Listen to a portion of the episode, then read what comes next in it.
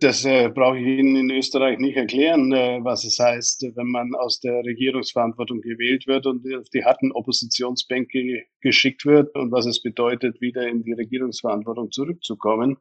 Wir werden uns natürlich wieder besinnen müssen, was ist eigentlich der Mehrwert für den Bürger, wenn er bei der Union äh, sein Wahlkreuz macht. Ähm, nur die Begründung, wir wollen den Kanzler stellen, wird dauerhaft ja nicht ausreichen. Das haben wir am Sonntag gesehen. Kurz und bündig, der Podcast des Wirtschaftsbundes. Unser Service für die heimischen Unternehmerinnen und Unternehmer.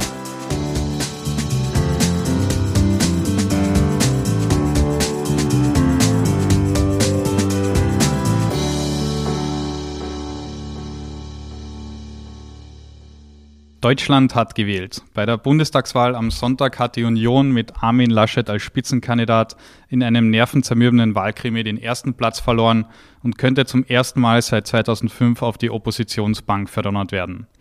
Die Grünen verzeichnen zwar starke Zugewinne, bleiben aber weit hinter den anfänglichen Erwartungen zurück.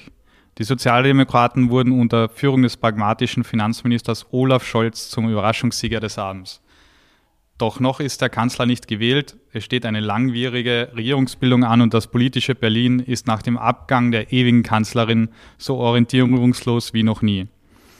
Wie wollen sich die Christdemokraten erneuern? Welche Koalitionen sind möglich und was erwartet Deutschland? Das haben wir den CSU-Europaabgeordneten Markus Ferber gefragt. Herr Ferber, vielen Dank, dass Sie heute bei uns sind. Ja, grüß Gott und herzlich willkommen. Mache ich doch gerne. Ähm, die Union hat am Sonntag herbe Verluste eingefahren. Können Sie unseren Zuhörern drei Gründe nennen, warum die Christdemokraten es nicht geschafft haben, ihre Wählerschaft von 2017 zu mobilisieren? Also wenn Sie mich nach drei Gründen fragen, dann muss ich sagen, erstens, es ist nicht gelungen, eine Kontinuität äh, zur Regierung Angela Merkel herzustellen. Äh, natürlich war schon der Versuch von Armin Laschet äh, da, äh, zu sagen, das ist ein Neuaufbruch. Aber wenn wir die Kampagne von Olaf Scholz sehen, hat er ja doch so getan, wie wenn er der geborene Nachfolger von Angela Merkel wäre. Das Zweite ist, wir hatten natürlich einen sehr kurzen Vorlauf, äh, weil Spitzenkandidat und Programm äh, erst kurz vor der Sommerpause ähm, gewählt, nominiert und Programm erstellt waren, so dass eigentlich die Vorbereitungsphase sehr kurz war. Und drittens äh, muss man natürlich schon konstatieren, von allen Fehlern, die man machen kann, haben wir sehr viele gemacht. Die anderen hat die mhm. Frau Baerbock gemacht und aber die meisten haben wir gemacht und unser Spitzenkandidat. War denn Laschet im Nachhinein die richtige Wahl als Nachfolgerin von Angela Merkel oder wäre doch die konservative Merz oder eventuell Söder die bessere Wahl gewesen? Also Wissen Sie, das ist äh, Diskussion über vergossene Milch. Wir haben ja keine Zeitmaschine, wo wir jetzt wieder ein halbes Jahr zurückfahren können und alles besser machen können. Ich glaube, mhm. die Grünen würden dann auch eine andere Spitzenkandidaten benennen. Ähm, und äh, selbst bei der SPD würde es dann vielleicht anders laufen. Das ist müßig äh, in der Politik äh, zu diskutieren, was mhm. wäre gewesen, wenn. Wir müssen jetzt nach vorne schauen. Das ist das Wahlergebnis, das wir eingefahren haben. Das ist das Zutrauen, das wir von den Wählerinnen und Wählern bekommen haben. Und das ist die Arbeitsgrundlage für die nächsten vier Jahre in Deutschland. So bitter es ist, aber so ist es in der Politik. Mhm. Ganz so kampflos will ja Laschet nicht aufgeben. Ähm, kann er Ihrer Meinung nach ähm, den Kanzler stellen, obwohl die Union Zweiter geworden ist? Wie, für wie realistisch halten Sie das in Deutschland? Es gibt natürlich historische Beispiele, ähm, dass die Nummer zwei den Kanzler gestellt hat, weil die Liberalen damals nicht zum Wechsel bereit waren. Das war bei Willy Brandt 1969 so, das war bei Helmut Schmidt äh, 1976 und 1980 so. Also es gibt schon äh, Parallelen, dass nicht automatisch die Nummer eins den Kanzler stellt. Auf der anderen Seite müssen wir natürlich schon eingestehen, dass es eine numerische Mehrheit für SPD, Grüne und Liberale gibt. Und wenn die sich zu einer Koalition zusammenfinden sollten, äh, dann ist da keine Chance mehr, als die Nummer zwei reinzuspringen. Ich glaube auch nicht, dass es gelingen kann, parallel neben der Ampel, wir haben ja immer schöne Namen für solche Bündnisse, neben der Ampel mhm. Jamaika zu verhandeln. Äh, Jamaika kann man nur verhandeln, wenn die Ampel gescheitert ist. Äh, insofern sollten wir vorbereitet sein, dass das passieren kann, aber auch vorbereitet sein, dass es nicht passieren muss. Und wenn sich äh, die Ampel auf eine Koalition verständigt, dann ist unsere Rolle die der größten Oppositionspartei im Deutschen Bundestag. Mhm. Sie haben ja bereits die Grünen angesprochen, die dürfen ja auch nicht glücklich über ihr Wahlergebnis sein, trotz Zugewinne. War Baerbeck die richtige Kandidatin oder waren die Grünen von Anfang an etwas überschätzt? Natürlich werden sich auch die Grünen eine Reihe von Fragen stellen. Sie waren äh, zu Beginn der Kampagne auf Nummer eins in den Umfragen, sind jetzt als Nummer drei durchs Ziel gegangen. Das wirft natürlich Fragen auf, aber diese Frage sollen die Grünen für sich beantworten, ob Frau Baerbock äh, die geeignete Kandidatin war. Die Wählerinnen und Wähler waren jedenfalls der Meinung, dass sie kein Kanzlerformat hat. Ich teile diese Analyse, aber ähm, das, äh, wir haben genug Aufräumarbeiten in der Union jetzt zu leisten. Ich will das nicht auch noch für die Grünen machen. Verständlich. In Deutschland regiert ja seit äh, acht Jahren die große Koalition aus Union und SPD und ist auch rechnerisch noch immer eine Möglichkeit. Wie realistisch halten Sie äh, diese Option noch?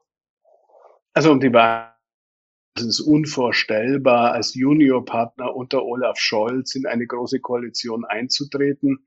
Äh, so etwas könnte nur passieren, wenn Ampel und Jamaika gescheitert wäre. Wenn so wie vor vier Jahren am Ende es nur noch rechnerisch eine Koalition gibt, keiner Neuwahlen machen will ähm, und, und sich Demokraten zusammenfinden müssen. Nachdem ich aber davon ausgehe, dass äh, wahrscheinlich Ampel sich einigen wird, äh, sodass nicht mal die Option Jamaika gezogen wird, äh, muss die Option Große Koalition überhaupt nicht in Erwägung gezogen werden. Ja. Die Ampelkoalition ist ja die wahrscheinlichste, die im Raum steht. Ähm, aber wie realistisch ist es, wenn man quasi sich das Parteiprogramm der FDP ansieht, im Verhältnis mit, mit der SPD und den Grünen? Schafft da die Lindner die Grätsche? Also wenn Sie die Programme nebeneinander legen, dann ist natürlich äh, Grün und FDP am weitesten auseinander. Aber Sie werden ganz schnell in der ganzen Latte von Themen äh, Überschneidungen feststellen, im gesellschaftspolitischen Bereich, im steuerrechtlichen, selbst im wirtschaftspolitischen Bereich. Wenn die Grünen bereit sind, was Sie jetzt am Wahlabend ja schon angedeutet haben, nicht über Verbote und Reglementierung bestimmte Ziele zu erreichen, zum Beispiel beim Klimaschutz, sondern mit marktwirtschaftlichen Instrumenten. Und äh, da glaube ich, sind die Grünen äh, äh flexibel genug. Mir machen da die Sozialdemokraten mehr Sorgen. Ich will mal nur eine Zahl nennen.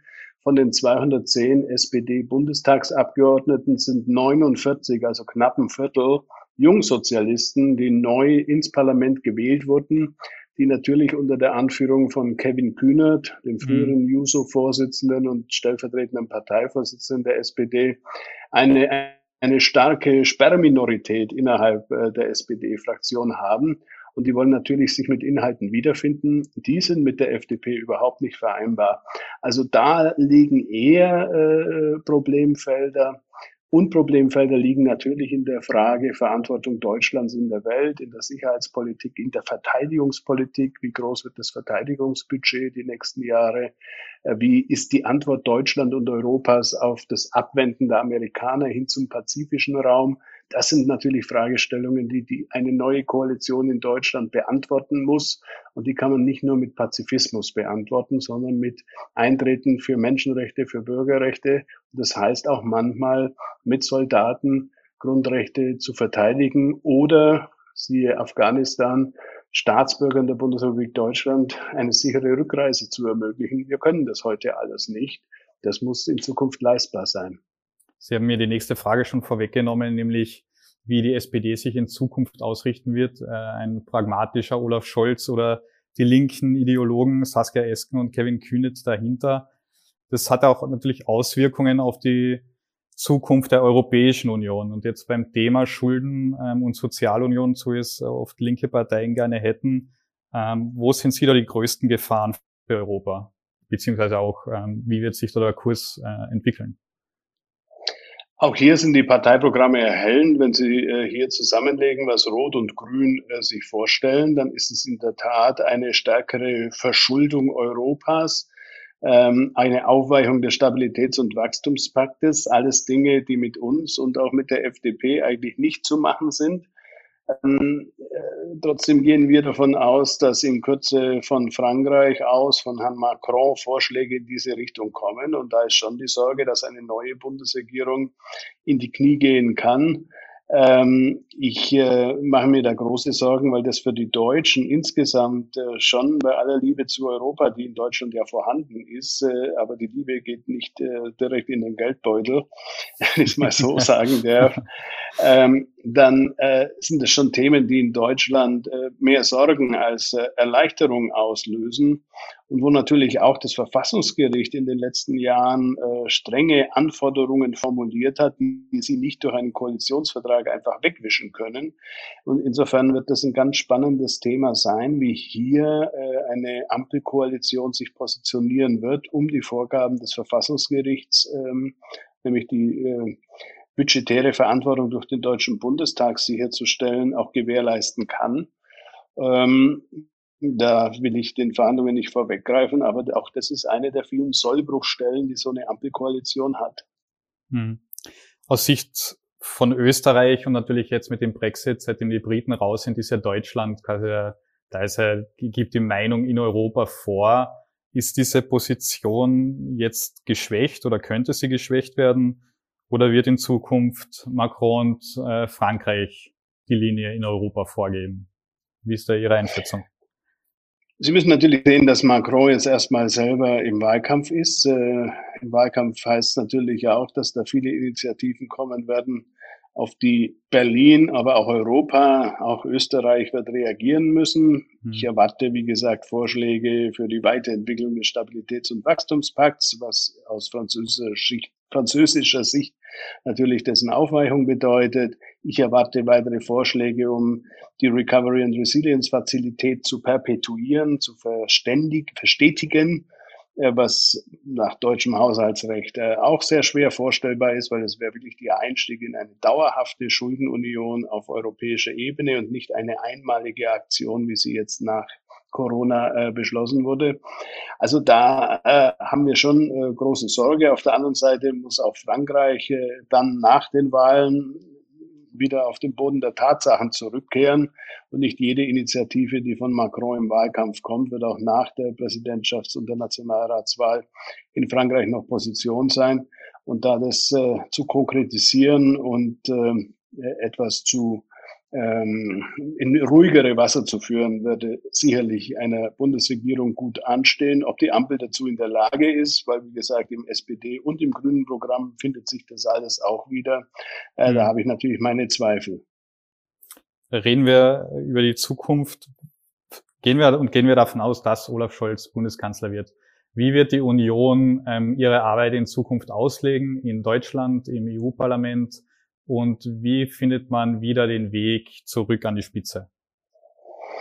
Ja gut, das äh, brauche ich Ihnen in Österreich nicht erklären, äh, was es heißt, wenn man aus der Regierungsverantwortung gewählt wird und auf die harten Oppositionsbänke geschickt wird äh, und was es bedeutet, wieder in die Regierungsverantwortung zurückzukommen. Äh, da können wir auch nach Österreich schielen. Äh, nicht alles ist auf Deutschland übertragbar, aber wir werden uns natürlich wieder besinnen müssen, was ist eigentlich ähm, der Mehrwert für den Bürger, wenn er bei der Union äh, sein Wahlkreuz macht. Ähm, nur die Begründung, wir wollen den Kanzler stellen, wird dauerhaft ja nicht ausreichen. Das haben mhm. wir am Sonntag gesehen. Und ähm, ich erhoffe mir schon, dass wir jetzt wirklich nicht nur sagen, wir müssen zum Beispiel Ökonomie und Ökologie miteinander versöhnen, wir dürfen das Soziale nicht vergessen, wir müssen mehr in Bildung investieren, sondern dass wir das auch konkret übersetzen in Handlungsmaßnahmen, wo wir A, natürlich dann aus der Opposition heraus eine Regierung unter Druck setzen können, wo wir B, dann natürlich auch der Wählerschaft zeigen können, wie wir diese Herausforderungen angehen würden, wenn wir wieder mit Vertrauen ausgestattet werden, weil ich glaube, nur so kann man Vertrauen zurückgewinnen. Herr Ferber, vielen Dank für das interessante Gespräch. Ich habe zu danken und liebe Grüße nach Österreich. Danke. Das war eine neue Folge von Kurz und Bündig. Wenn euch dieser Kanal gefällt, abonniert ihn, um jeden Freitag die aktuellste Folge mit spannenden Gästen zu hören. Bis zum nächsten Mal. Kurz und Bündig. Dieser Podcast wurde Ihnen präsentiert vom Wirtschaftsbund.